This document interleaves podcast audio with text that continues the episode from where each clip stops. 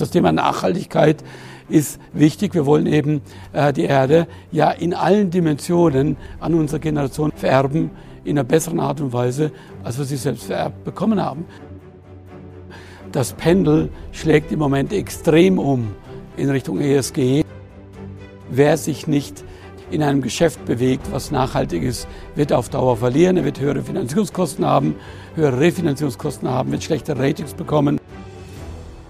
Dass am Ende des Tages über ein Jahrzehnt rausgewachsen es kein Unternehmen mehr im DAX geben wird, was nicht nachhaltig tätigt, wird passieren.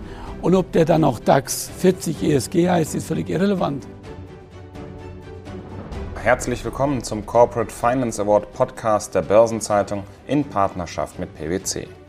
Die Deutsche Börse gewinnt in diesem Jahr in der Kategorie Digital nach dem erfolgreichen Zukauf des ESG-Datenanbieters und Stimmrechtsberaters Institutional Shareholder Services, kurz ISS. Gut 1,5 Milliarden Euro kostete der 80-prozentige Anteil des Datenspezialisten. Mein Name ist Bastian Timm und ich konnte Ende April mit Deutsche Börse CEO Theodor Weimer in der Eschborner Zentrale sprechen. Über die Hintergründe des ISS-Deals, die strategische Bedeutung von Daten und Nachhaltigkeit für das Geschäft sowie die Herausforderungen, eine Transaktion in Corona-Zeiten zu vollziehen. Herr Weimer, was waren denn die Gründe für die Transaktion? Zum einen in unserer eigenen Strategie und zum anderen natürlich in dem sogenannten Target, wie wir das nennen, in der ISS selbst. Äh, was ist unsere Strategie? Unsere Strategie ist ganz einfach. Wir wollen 5% aus eigener Kraft wachsen, wir wollen 5% wachsen durch Zukäufe. Ja, und das setzt voraus, dass wir wissen, wo wir zukaufen wollen. Und da wollten wir zukaufen, vor allen Dingen im Datengeschäft, vor allen Dingen im wiederkehrenden Umsatz, im Recurring Revenue, wie man das neudeutsch so heißt, weil die Investoren und die Analysten das so lieben. Und ähm, das waren die Hauptgründe, weshalb wir aus unserer Strategie heraus wachsen wollten. Weshalb wollten wir die ISS kaufen? Eigentlich wollten wir die gar nicht kaufen, die mussten wir erstmal identifizieren. Da wollten wir die kaufen, weil es ist ein toller Brand. Jeder deutsche Vorstand kennt die ISS. Das ist ein Proxy-Provider der ersten Güte. Das ist ein, ähm, eine Company, die, die eine unglaubliche Kraft und Power hat im Bereich Governance Solutions, wie wir das nennen, Stewardship und eben auch ESG. Und wir haben ganz gezielt versucht, eine Company zu kaufen im ESG-Bereich. Die sind global aufgestellt, die sind in über 100 Märkten tätig und die waren natürlich bei uns so schön passend wie die Faust auf Auge, wie man sagt. Insofern haben wir gesagt, die ISS ist für uns perfekt. Das waren die Gründe, weshalb wir diese Company gekauft haben. Hintergrund sicherlich auch, dass sich der ESG-Markt, also das Investieren in nachhaltige Anlagen und auch dafür nach Basis dieser ESG-Kriterien sehr, sehr dynamisch entwickelt. Allein in Deutschland, glaube ich, 270 äh, Milliarden, weltweit über 80 Billionen in solchen Produkten investiert. Ähm, wie weit sehen Sie da auch noch viel Wachstum in diesem Markt für sich als deutsche Börse? Also vielleicht kann man Folgendes sagen, Herr Tim. Da schwirren im Moment Zahlen, die sind groß, die sich kein Mensch mal mehr vorstellen kann. Die Wahrheit ist natürlich, dass man das Geschäft unterteilen muss. Das sind die Datenanbieter, die sozusagen ESG-Daten zur Verfügung stellen, damit die Asset Manager, die Versicherungen und dergleichen mehr dann mit diesen Daten operieren, um dann ihre neuen Emissionen ESG geprüft an den Markt zu bringen. Das ist das Thema. Und die Daten, die Sie genannt haben, das äh, sind die Daten, die an den Markt gebracht werden. Aber diejenigen, die die Daten generieren, da ist der Umsatz im Moment ziemlich genau 1,5 Milliarden Euro. Und wir gehen davon aus, dass dieser Umsatz sich von heute 1,5 Milliarden in dem Segment, in dem wir uns bewegen, der wird sich sicherlich gut verdoppeln bis zum Jahr 2025. Aber diese Riesenzahlen, die Sie sehen, die kommen dadurch zustande, dass einzelne Emittenten heute sagen, ich begebe eine neue Anleihe und die Anleihe hat einen ESG-Anstrich. Und darum reden ja manche auch von Greenwashing. Ja, und da werden sozusagen klassische Anleihen überführt in ESG-Anleihen. Also diese Zahlen, die da schwirren, sind viel zu groß. Man muss also unterscheiden, das sind die Datenanbieter, das sind wir, das sind die Nummer drei. ähm, ISS, da ist äh, Sustainalytics mit Morningstar ist die Nummer zwei und MSCI sind die größten. MSCI macht schon über 100 Millionen Umsatz und wir liegen mit ISS noch darunter. Aber das wird sehr stark wachsen und ISS wächst mit 15 Prozent im Jahr. Es liegt ja sicherlich auch daran, dass dieses Stichwort Nachhaltigkeit sehr inflationär benutzt wird. Und auch wenn, Sie haben es angesprochen, es gibt viele Ansätze, auch nachhaltige Produkte zu bauen. Best in Class, Best of Class und so weiter und so fort. Und ESG-Daten sind ja, oder ESG überhaupt Kriterien sind auch nur einzelne Kriterien. Aber was ich sagen will, ist im Prinzip, man, es ist noch ein großes Sammelsurium und es gibt noch viel Unsicherheiten auch, oder, bei diesem Thema Nachhaltigkeit? Es gibt sehr viel Unsicherheit. Es ist nicht klar, wie wird ESG gemessen. Ja, und ISS hat es eben geschafft, im G-Bereich, im im Governance-Bereich sozusagen der Maßstab ähm, zu werden, den Maßstab zu setzen für die Unternehmen, an die alle sich dran halten. Die Nummer zwei ist Klaus Lewis und die äh, beiden sind eben unglaublich meinungsbildend, was das Thema G angeht.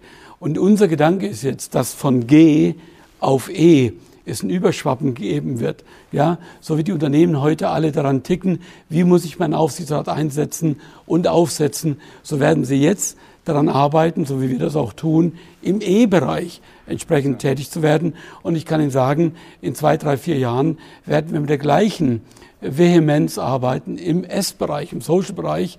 Auch durch Corona bedingt wird der Social-Aspekt deutlich stärker hervorkommen. Aber wenn man sich heute anguckt, wie sich die Generationen verändern, wie meine beiden Töchter sich verändern, ja, in einer wunderbaren Art und Weise, für die alle, auch für mich ist das Thema Nachhaltigkeit ist wichtig. Wir wollen eben äh, die Erde ja in allen Dimensionen an unsere Generation vererben in einer besseren Art und Weise, als wir sie selbst vererbt bekommen haben. Und das ist ein gesellschaftlicher Trend. Das hat nichts mit Politik zu tun, das hat nichts mit Unternehmenspolitik zu tun, das hat was damit zu tun, dass Menschen anfangen zu sagen, die Erde ist begrenzt, die Ressourcen sind begrenzt, wie das ja ganz früh, ja, als ich noch ein junger Bursche war, schon mal äh, bei, den, bei dem Club of Rome diskutiert worden ist. Hat in den 80ern, viel, absolut. In den 80ern hat eben viele Jahre gedauert, bis wir endlich mal anfangen, daran zu arbeiten. Aber sehen Sie es auch so, dass im Prinzip die Geschwindigkeit, wo jetzt was passiert, ich kann mich erinnern, ich habe Anfang 2019 mal einen Artikel in der Börsenzeitung äh, veröffentlicht mit dem Titel Herkömmliches Geschäftsmodell als Risikofaktor. Da ging es auch darum, Nachhaltigkeit muss ins Kerngeschäft integriert werden. Da ging es auch darum, dass Investoren eben diese ESG-Daten brauchen. Und jetzt sehen wir ja schon in einer relativ kurzen Zeit, dass große Unternehmen wirklich Nachhaltigkeit ins Kerngeschäft integrieren, Technology with Purpose, an nachhaltigen Lösungen arbeiten. Äh, sehen Sie das Bild auch oder sagen Sie, da muss noch viel, viel mehr kommen? Das Pendel schlägt im Moment extrem um in Richtung ESG und das wird sich auch wieder aus diesem Extremum etwas heraus bewegen. Im Moment ist es einfach en vogue, wie man so schön sagt. Ja, ich glaube, es wird sich ein, ein, ein Geschäft einpendeln, wo man einfach sagt, wer sich nicht ähm, in einem Geschäft bewegt, was nachhaltig ist, wird auf Dauer verlieren. Er wird höhere Finanzierungskosten haben, höhere Refinanzierungskosten haben, wird schlechtere Ratings bekommen.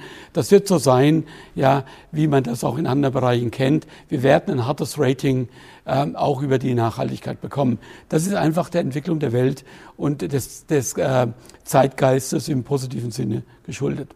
Wie viel Technologie steckt auch bei ISS drin, bei der Analyse, um quasi die ESG-Daten auch parat zu stellen? Also, Künstliche muss, Intelligenz als Stichwort vielleicht. Ja, wir müssen aufpassen, dass wir nicht ESG reduzieren, sozusagen auf die Datenanalyse, was steckt darin. Ja, sondern wir haben ja sogenannte Ratingagenturen, ja, die ESG-Ratings produzieren. Robeco Sam in Europa, um mal eine zu nennen, um nicht immer nur die Amerikaner zu nennen. Die geben Ihnen einen Kriterienkatalog vor. Dieser Kriterienkatalog hat äh, hunderte Kriterien und dann müssen Sie sich selbst raten. Sie müssen selbst nachweisen aufgrund Ihrer Unternehmensdaten, wie gut Sie im ESG-Bereich unterwegs sind. Das ist sozusagen der, der Teil, wonach man als Unternehmen nachweist, ob man nachhaltig tätig ist. Ja, tatsächlich ist aber der nächste, die nächste Entwicklungsstufe, und da sind wir natürlich stark, ist, indem man Indizes aufsetzt, indem man dem Markt sagt, es gibt ESG-basierte Indizes. Und das ist natürlich der Markt, so wie wir den Stocks äh, fahren, so wie wir den DAX fahren, so wird wir zukünftig eben eine breite Palette von ESG-Indizes fahren, weil es Kunden gibt, die sagen, ich will gar nicht verstehen, ob jetzt das Unternehmen A eine Rating äh, AAA hat ähm, im ESG-Bereich, sondern ich will nur noch in Unternehmen investieren, die so breit aufgestellt sind und so gut aufgestellt sind, dass sie tatsächlich ja nachhaltig operieren. Im Grunde macht ein Index ja nichts anderes, als dem Markt zu sagen, ja, hier gibt es eine Klasse von Unternehmen, in die ich investieren kann, die hochattraktiv sind, die verstoßen nicht gegen die Nachhaltigkeit. Und das ist ja der Trick. Ja. Wir haben 12.000 Indizes, die wir permanent jeden Tag alle paar Sekunden berechnen. Und es wird eben zukünftig zusätzlich zu den Indizes, die wir heute haben, die alle bekannt sind, ja, wird es eben eine Fülle von ESG-Indizes geben. Und der Markt wird wissen, der Markt wird es verstehen, dass man sich selber nicht mehr kümmern muss, ob das Unternehmen nachhaltig ist, sondern man kann in eine Klasse von Unternehmen investieren, die einen bestimmten ESG-Anspruch haben. Und da wird es welche geben, die werden einen hohen Anspruch haben, und es wird welche geben mit einem niedrigen Anspruch. Da kann man dann differenzieren. Klar ist aus meiner Sicht so ein bisschen, dass ja auch der Kapitalmarkt ein sehr, sehr großer Treiber ist, der die Unternehmen pusht. Denken wir auch an Larry Fink als CEO von BlackRock in einer sehr mächtigen Position, der dann Briefe schreibt an die CEOs dieser Welt und sagt, ihr müsst grüner werden.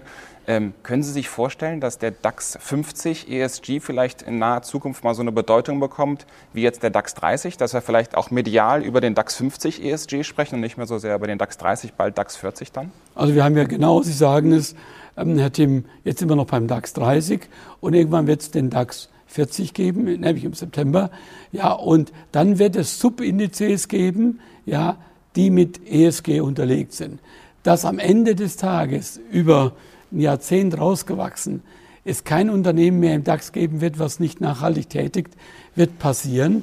Und ob der dann auch DAX 40 ESG heißt, ist völlig irrelevant, weil alle Unternehmen, die sich nicht dem ESG unterwerfen werden, die werden am Ende des Tages slightly, ja, and slowly but steadily verlieren. Das ist ein sehr, sehr, sehr, sehr spannender Punkt, finde ich, an dieser Stelle.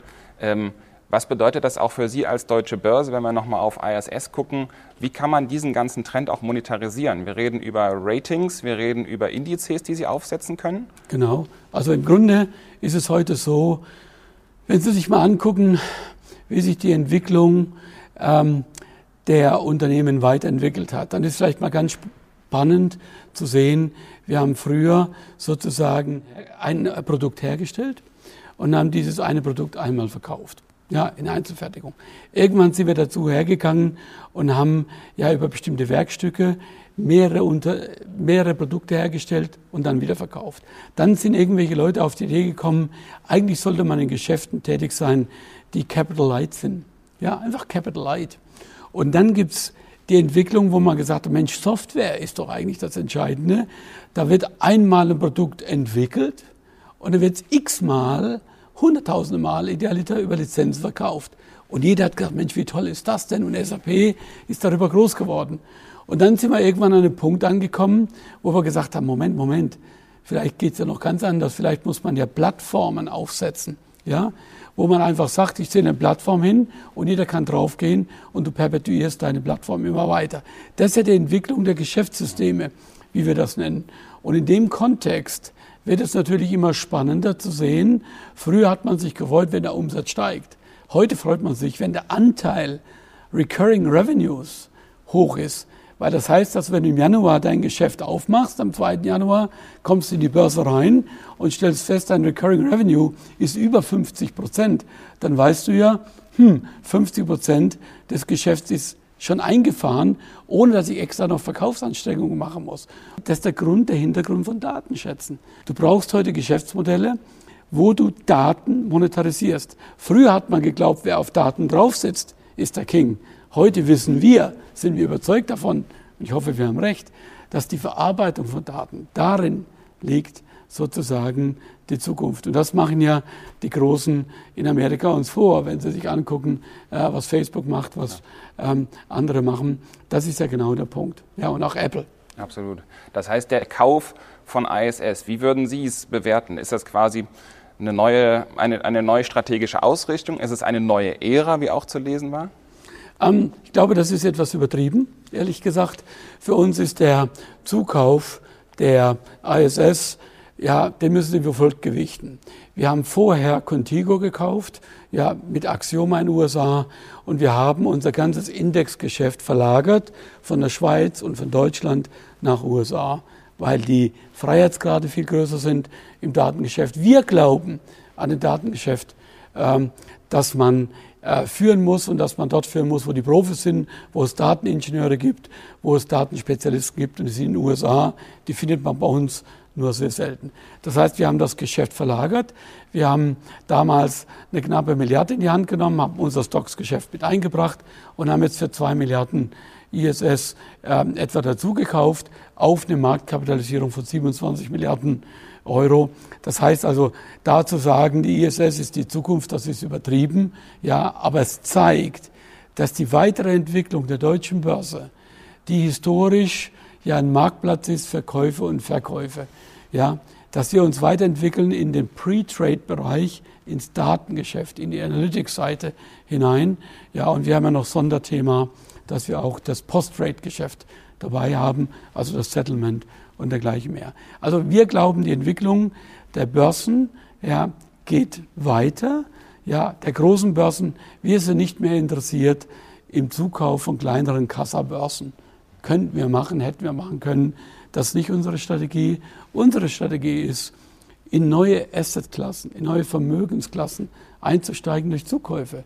Und da war ESG natürlich die Vermögensklasse. Darüber hat jeder geredet, darüber haben Sie in der Börsenzeitung wunderbar geschrieben. Und während alle geschrieben haben, darüber geredet haben, haben wir ganz einfach, heimlich, still und leise, den Markt gescreent, durchforstet und haben gesagt, da gibt's doch die Nummer drei, die kann man kaufen und haben die Nummer drei gekauft. Das war unsere Strategie und ich kann Ihnen jetzt schon sagen, unsere Strategie wird weitergehen in weitere Assetklassen und ich halte es nicht für ausgeschlossen, dass wir irgendwann in erste Klassen wie Kunst einsteigen oder Real Estate, ja, wo es zu fungiblen, ja, fungiblen ähm, äh, Tokens kommt, die man handeln kann und dann sind wir wieder da. Hoffentlich sind wir dann da. Sehr, sehr spannend. Wie haben Sie die Transaktionsphase auch erlebt, persönlich?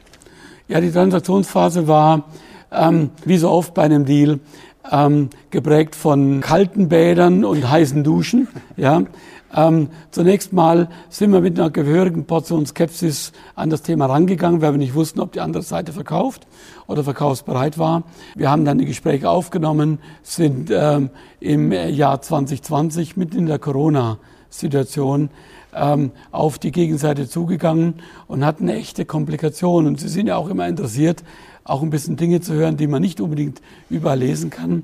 Wir waren parallel im Sommer letzten Jahres in der Presse und überall damit vertreten, dass wir uns die Borsa Italiana ansehen.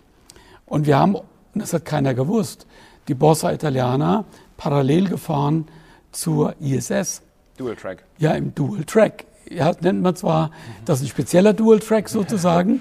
Ja, der Markt hat gewusst, wir sind an der Borsa Italiana irgendwie interessiert. Ich habe die Erwartungen gedämpft, aber wir hatten im Vorstand und im Aufsichtsrat eine ganz klare Präferenz für die ISS. Ja, Herr Tim, eine ganz klare Präferenz. Und es war natürlich auch ein schwieriger Moment, als wir Borsa Italiana dann haben gehen lassen. Ja, wir hätten auch weiter erhöhen können und haben gesagt, nee, wir setzen auf die ISS. Dann haben wir natürlich hart und herzlich ja, ähm, mit der anderen Seite diskutiert. Es geht immer um viel Geld, ja, und auch der Verkäufer. Das Management musste überzeugt werden. Ja, da war ja auf der anderen Seite Genstar, ein Private Equity äh, Sponsor. Also die mussten wir dazu bringen, dass sie in eine Exklusivität mit uns gehen. Weil wenn das Thema aufgemacht worden wäre, wäre das natürlich äh, extrem spannend geworden. Ja, in der Exklusivität. Und dann haben wir natürlich äh, gebibbert und gebebt, kriegen wir es tatsächlich hin vor dem Capital Markets Day. Und nicht zu vergessen, nicht zu vergessen, das war mitten in der Corona und ich hätte nie eine Company für zwei Milliarden gekauft, ohne dass ich tatsächlich auch mal rübergehen kann Und wir sind mit National Interest Exemption darüber geflogen. Wir mussten über das Konsulat hier in Frankfurt, mussten wir das Go-Ahead bekommen. Ja, und das war sehr, sehr schwierig. Wir sind auf dem Flieger darüber geflogen mit der Lufthansa. Da waren, da waren in der Business-Klasse mit mir zusammen, waren weniger waren weniger Menschen als Flugbegleiter. Dann waren wir drüben, wir konnten uns noch nicht mal am Hauptsitz von denen treffen. Wir mussten aus New York raus, mussten in einen anderen Staat gehen, um dort dann ein paar Tage zu verhandeln. Also das war schon echt ja. wie ein Krimi. Ja, das war wie ja. ein Krimi. Und, äh, und dann ist ja ganz zum Schluss, wir haben ja die, die äh, Transaktion dann äh, unterschrieben äh, im November. Und wie wir alle wissen, November war heißer Wahlkampf zwischen Donald Trump und äh, Joe Biden. Ja, und es war auch nicht ganz klar. Ja, bis zum Schluss äh, würden die Märkte einbrechen. Mhm. Ja, wenn die Märkte kollabiert wären, kurz vorher hätte das unser Deal äh, vielleicht, auch, ähm, vielleicht auch gefährdet. Insofern, das waren schon interessante Stunden mit vielen Aufs und Abs, aber das gehört dazu. Absolut, ja ähm, hoch, hochspannend. Ich kann mir vorstellen, dass sie sich teilweise auch surreal gefühlt haben, dann wenn man da so unterwegs äh, ist und sich mal kneifen muss, was mache ich hier eigentlich, was passiert hier gerade? Ich fühle mich häufiger surreal, insbesondere bei den jetzigen Märkten, was da abgeht. Ja. Ist so viel Geld draußen, man weiß ja gar nicht mehr, ja. wo man hingucken soll. Also dieser Surrealismus, den Sie ansprechen, der, mit dem muss man einfach lernen, umzugehen. Du musst einfach heute agil sein, in jeder Situation versuchen, das Beste draus zu machen. Da gibt es keine Rezeptur für. Ja, das liegt das, das musst du als Unternehmen in deine unternehmerische DNA reinbekommen. Und daran haben wir ganz gut gearbeitet die Absolut. letzten Jahre. Wenn Sie es griffig zusammenfassen, was waren die drei Erfolgsfaktoren, dass jetzt alles so geklappt hat am Ende? Hm, gute Frage. Ich glaube, wir haben als Erfolgsfaktor Nummer eins, wir wussten, was wir wollen. Erfolgsfaktor Nummer zwei, äh, wir waren determiniert. Wir haben nicht gezuckt. Haben Erfolgsfaktor Nummer drei, ich glaube, wir haben als Kultur uns so gegeben, wie wir sind. Wir haben nicht versucht, irgendwie eine Marketing-Show da abzuziehen, ja, weil wir wussten, die gucken durch. Wir haben unser Unternehmen und auch uns selbst ein bisschen so dargestellt, wie wir sind und haben es geschafft, da in die, äh, äh, in die Transaktion zu kommen. Ich glaube, das waren die drei Erfolgsfaktoren. Am Ende des Tages muss es passen. Du kannst keinen Dealer zwingen. Die andere Seite muss es auch wollen, weil die geben, die geben ihre Zukunft auf, um die Zukunft mit dir zu gestalten. Ja, und die hätten andere Alternativen gehabt. Ja. ja. Wie wichtig war auch, dass es dann virtuelle Kommunikationstools gab? Wie, wie oft hat man da gezoomt oder in Teams-Meetings sich virtuell getroffen? Unzählig, kann man in Stunden nicht mehr, nicht mehr messen. Ja, also wir haben äh, als Unternehmen gegenüber unseren Shareholdern den Auftrag, wenn wir ein Unternehmen kaufen, wenn wir das tun, dann müssen wir das mit auch großer Sorgfalt tun, was wir eben Due Diligence nennen. Man muss also very diligently die Dinge angucken. Und es war für mich von Anfang an klar, es gibt keine Abstriche an der Due Diligence. Und ich habe sehr mit mir gehadert. Wir haben ein Unternehmen äh, gekauft mit 2000 Mitarbeitern. Ja? Und diese 2000 Mitarbeiter sitzen im großen Teil auch in Manila und in Mumbai. Und wir haben natürlich uns die ähm, die Standorte vor Ort nicht angeguckt, aber wir haben sehr genau nachgebohrt, wie sieht das da aus? Ja, aber tatsächlich, ja, ist es eine Herausforderung, wenn Sie eine Due Diligence nicht vor Ort machen können, wenn Sie immer nur zoomen oder wenn Sie Webex machen oder dergleichen mehr. Aber Sie müssen einfach den Glauben daran haben, dass man auch sehr professionell äh, mit virtueller Technik umgehen kann. Und es hat gut funktioniert, besser als wir dachten. Aber dennoch, ich kann es noch wiederholen. Wir wollten nicht einen reinen online-virtuellen Deal machen. Hätte ich nicht akzeptiert. Wir hätten den Deal eher geschoben oder nicht gemacht. Und die andere Seite war im Übrigen, ich das auch mal so aus dem Nähkästchen erzählen darf, ja, wir haben ja fast bei der deutschen Börse Heldenstatus bekommen, dadurch, dass wir von Deutschland aus das Risiko auf uns genommen haben, nach USA zu gehen. Wo ja, die Zahlen ja verrückt waren. Erinnert ja, sich mal dran, was in den USA letztes Jahr los war. Jetzt sind die weiter durchgeimpft als wir. Aber damals, das war ein Risiko. Der, der Gary Talley, ein toller Typ, mhm. ja, auch so mein Alter und ein, ein super Unternehmer, der hat gesagt, dass du das auf dich nimmst, mit deinen Leuten darüber zu kommen und um dich zu treffen und da äh, das persönlich auch das, das Risiko auf dich nimmst, das zu machen, das finden wir schon ein Commitment. Ich glaube, das hat schon das hat schon auch was ausgemacht. Das war nicht dealentscheidend, aber manchmal sind es diese kleinen Dinge. Determination, die, wie Sie gesagt haben. Determination, ja, die Determination mhm. und auch die Tatsache, dass die Leute sagen, die wollen das wirklich. Ja, und wir wollten das. Und teuer genug war es ja auch. was denken Sie, was bedeutet das auch für den Börsenplatz Deutschland, dass Sie quasi diesen Zukauf jetzt erfolgreich gemeistert haben? Ach, da muss man die Kirche schon im Dorf lassen. Ja, Herr Tim, ich glaube, für den Börsenplatz in Deutschland, ja, ist das am Ende des Tages eine Randnotiz. Ja, und fairerweise ist das so. Man darf sich da nicht überhöhen. Da wird sich, ähm, da wird sich äh, eine, äh, eine Zeit lang mit auseinandergesetzt durch die Investoren, durch die Analysten, die den Deal natürlich hervorragend gefunden haben. Ja, natürlich sage ich jetzt im Nachhinein, aber wir waren überzeugt, das würde gut ankommen. Aber tatsächlich am Börsenplatz ist entscheidend, dass die deutsche Börse sich in diesem Konzert der Champions League Spieler von Börsen global, dass wir dort richtig mitspielen, dass wir dort nicht ins Hintertreffen geraten. Es gab ja auch Zeiten, da waren wir jeden Tag äh, negativ in der Presse. Und da ist es gut, wenn man auch kleine Dinge hinbekommt, die vielleicht mal groß werden können. Aber noch sind die Dinge, ja, ist eine ISS eine vergleichsweise kleine Veranstaltung für uns. Da darf man nicht, äh, nicht vergessen, das ist 10 Prozent von unserem Umsatz. Aber vielleicht mit der Zunahme der Bedeutung Ganz von DAX genau. 50 ESG, wir sprachen darüber, ja. wird das natürlich eine andere Dimension das bekommen. Das ist genau der Punkt. Und am Ende des Tages glaube ich nicht unbedingt an die gigantisch großen Würfe, ja, sondern wir reden von String of Pearls. Ja, du musst offensichtlich Perlen identifizieren, dann musst du sie sozusagen aufreihen, ja, und hoffentlich wird was Größeres draus. Und auf dem Wege befinden wir uns und hoffentlich funktioniert es. Viel Erfolg dabei. Vielen Dank Danke. fürs Gespräch. Dankeschön. Danke, Tim. Das war der Corporate Finance Award Podcast der Börsenzeitung in Partnerschaft mit PwC. In der nächsten Folge spreche ich mit Siemens CEO Roland Busch und CFO Ralf Thomas.